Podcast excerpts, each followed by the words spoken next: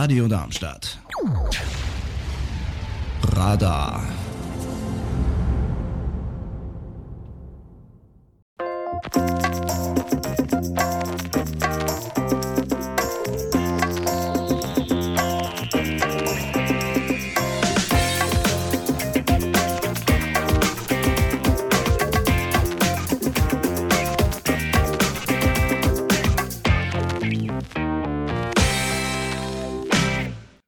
Willkommen bei Hannes and Guests zu einer weiteren Folge von Meet and Speak. Unser heutiges Thema: Kamera läuft, zurück ins Leben, ein Film entsteht mit Masud Khan. Herzlich willkommen. Hallo, grüß dich. Ja, Masud, du warst schon mal bei mir gewesen, da ging es mehr um das Thema Rap. Jetzt soll ein Kurzfilm entstehen mit dem Titel Zurück ins Leben. Um was geht es da? Ja, schöne Grüße aus Hamburg. Äh, genau, Zurück ins Leben, der Kurzfilm, den ich jetzt äh, geplant habe mit dem Förderverein Norderschied zusammen geht halt darum, dass wir ähm, Jugendlichen halt eine Message überbringen möchten, wie man wieder, äh, also wie, wie man es wieder schaffen kann, zurück ins Leben zu kommen. Ne, viele Jugendliche haben halt Probleme und ähm, das spiegelt irgendwo auch meine Geschichte ein bisschen äh, wieder, weil ich nämlich auch zurück ins Leben gefunden habe über verschiedene Projekte oder halt auch Situationen, die ähm, äh, bei mir passiert sind. Ne? Und der Film ist halt um ein, geht um einen Jugendlichen, genau, der Straftaten begeht, äh, die Gesellschaft ähm, nicht richtig versteht und halt nicht zur Schule geht und so war ich halt früher auch. Ne? Und dann findet er irgendwas zu ins Leben. Mhm. Das heißt also, es ist ein Projekt. Wer ist daran alles beteiligt? Weil ein Film braucht natürlich in der Regel ein Drehbuch und zumindest einen Regisseur und einen Kameramann. genau, also beim Drehbuch haben mich ähm, äh, zwei Kollegen unterstützt, der Rissmann und der Söttel. Also ich hatte halt ähm, natürlich meine Ideen mitgebracht, aber ich habe das mit denen nochmal alles ein bisschen verfeinert natürlich. Und ähm, genau, wir machen das mit dem Förderverein Norderstedt. Das ist Wolfgang Banzel, ein pensionierter ähm, ähm, Polizist, der jetzt ähm, halt viel Jugendarbeit macht und ähm, halt den Förderverein in Norderstedt leitet, über das die Sponsoranfrage uns auch läuft. Ne? Das heißt, natürlich braucht man auch ein bisschen Finanzen, also ein bisschen Geld, ne, um halt so einen Film zu drehen. Und äh, da haben wir halt tolle Sponsoren, die Börrer Stiftung Raiffeisenbank, die sind dabei im Boot äh, und äh, Cinemotion GmbH, äh, Kinokette Deutschland auch mit dabei, ne? Und äh, Plumberg Norderstedt ist auch mit dabei. Die haben auch schon den Teil dazu beigetragen und wir freuen uns natürlich auch auf mehr Unterstützung. Mhm. Dafür machen wir auch heute das Interview. Kannst du noch ein bisschen was zu den Inhalten des Films sagen, damit die Sponsoren, die zukünftigen auch wissen, um was es da ja, ganz genau geht?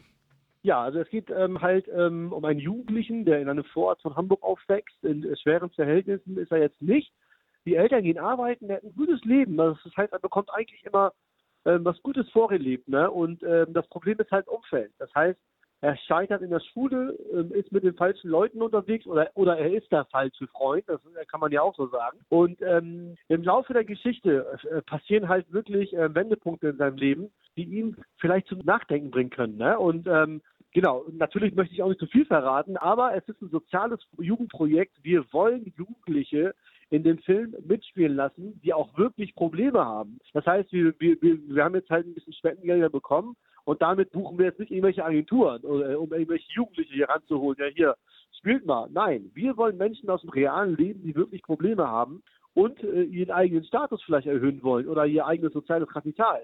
Und da habe ich jetzt zum Beispiel eine Hauptrolle, einen Jugendlichen, der wirklich straffällig geworden ist in der Vergangenheit und aktuell ähm, halt beim Projekt mitmachen möchte. Ne? Und äh, so bekommen die Jugendlichen auch eine Motivation. Das heißt, Real Life, Real Film. Mhm. Du hast eben einen interessanten Aspekt angesprochen, Status. Was ist aus deinem Blickwinkel mit dem Begriff Status gemeint?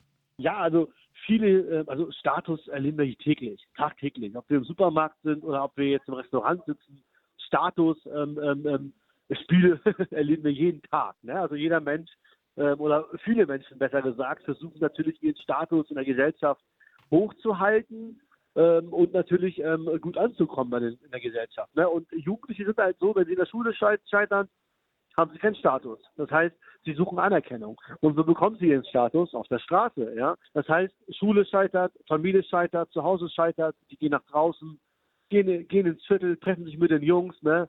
Der eine ist irgendwie Drogendealer, der andere ähm hat den äh, verprügelt. Ja, die bekommen dafür Anerkennung leider. Wie negativ es auch klingt. Für die ist das was Positives. Für die ist das Anerkennung. Bestes Beispiel, ich habe letztens mit einem Jugendlichen gesprochen, der kam ähm, aus dem Gefängnis raus und ähm, nicht seine Eltern haben ihn abgeholt, sondern seine Freunde haben ihn abgeholt.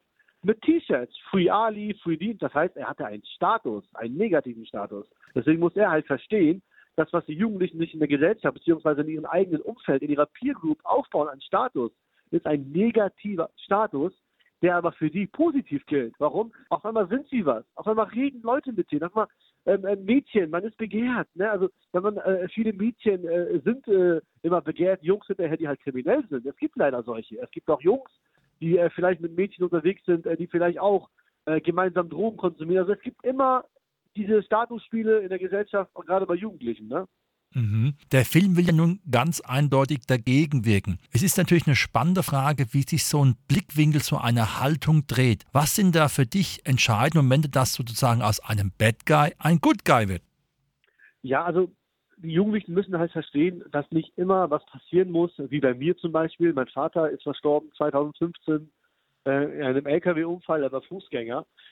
Und dann hat es mir Klick gemacht. Dann habe ich erst überlegt, gerade Migrationskinder, ne, die wirklich verstehen sollten, warum ihre Eltern überhaupt hergekommen sind.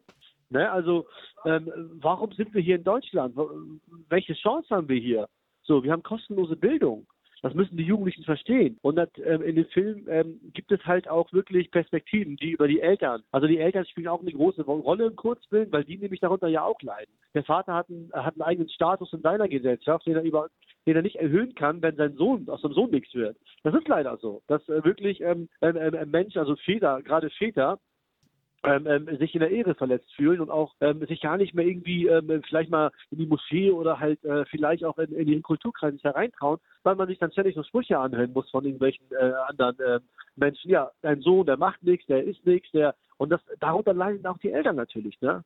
Jetzt ist es ja so, dass es ja eigentlich ein ganzes sage ich mal, Feld ist, es sind ja die Kinder, die Jugendlichen, die Eltern und auch noch der Wohnort. Jetzt da, wo du arbeitest, ist es jetzt ein spezieller Wohnort oder kann das auch irgendwo anders in Hamburg der Fall sein? Weil da gibt es ja auch, ich sage jetzt mal ein Viertel, wo eher reiche Menschen wohnen, aber die ja. haben natürlich wieder einen anderen Status, aber die sind ja nicht frei von Fehlern, beziehungsweise hängen vielleicht auch falschen Idealen oder Idolen hinterher.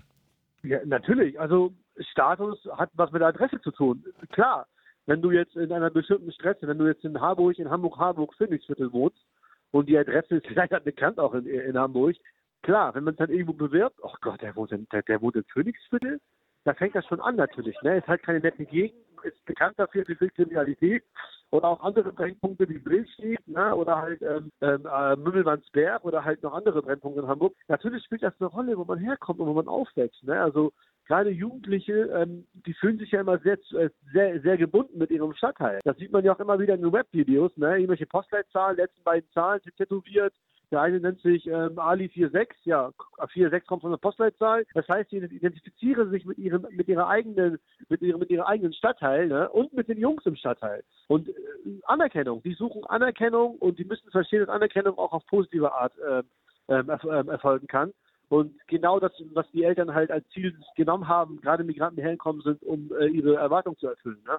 Mhm. Wie und in welcher Form kann man euch erreichen und unterstützen, das Filmprojekt ja, also, Zurück ins Leben? Genau, also Zurück ins Leben, äh, gerne mich über Instagram oder halt auch per Mail, ne, äh, Maschut-Hamburg, ne, oder halt auch über euch natürlich, wenn äh, euch da jemand kontaktiert, gerne an mich weiterleiten. Wir haben wirklich gute Sponsoren am Start. Wir sind auch gerade im Gespräch mit Wir bewegen Schleswig-Holstein. Da haben wir auch schon eine Spendenaktion gestartet. Ne, da hast du, hast, du, hast du gesehen gestern, glaube ich, wo du mich connected hattest. Und ähm, genau, wir freuen uns über jede Unterstützung, in welchem Rahmen auch immer. Ne, es muss nicht immer finanziell sein, sage ich. Es gibt noch andere Möglichkeiten zu unterstützen, aber natürlich ähm, haben wir ein Budget, was wir angesetzt haben und würden uns freuen, wenn wir halt das zusammenkriegen, was wir halt vorhaben. Ne? Mhm. Wann und wo soll der Film zum ersten Mal laufen?